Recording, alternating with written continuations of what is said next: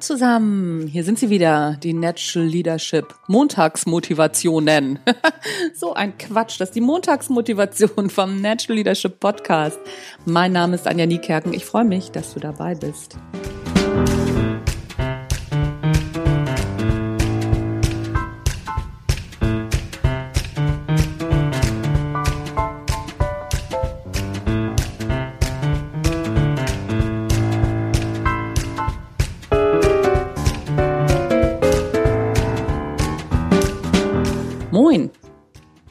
Wieder eine Folge, die mit den Hunden zu tun hat. Wie sollte es auch anders sein?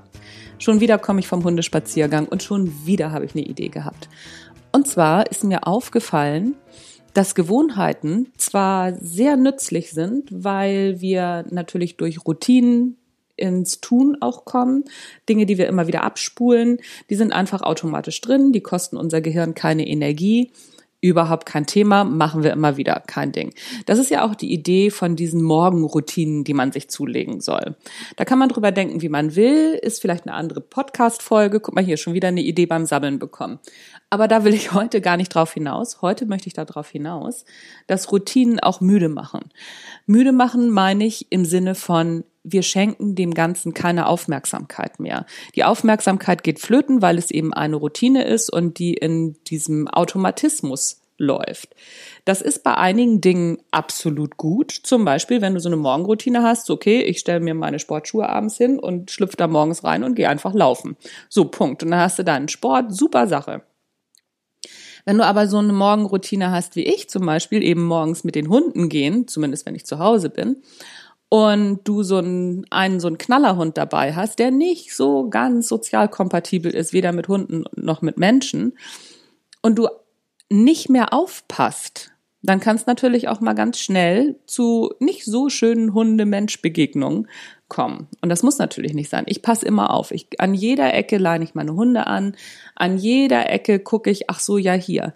Und heute Morgen ist mir aufgefallen, dass ich gesagt habe, ach komm, ne, so lass sie mal laufen, da wird schon nichts sein. Und in dem Moment war ich hellwach und habe gedacht, was ist das denn? Weil ich ja ganz oft die gleiche Runde fahre und, und, und. Und ich weiß aber, dass da Leute kommen können und ich weiß auch, dass da andere Hunde kommen können.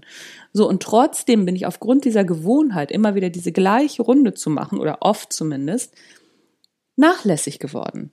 Gewohnheit macht auch nachlässig guck dir deine Gewohnheiten nochmal ganz genau an, wo du anfängst nachlässig zu werden und wo du wirklich nochmal wieder so einen Störer einbauen darfst. Was machst du mit so einem, ja, ja, alles klar, habe ich gemacht, fertig aus.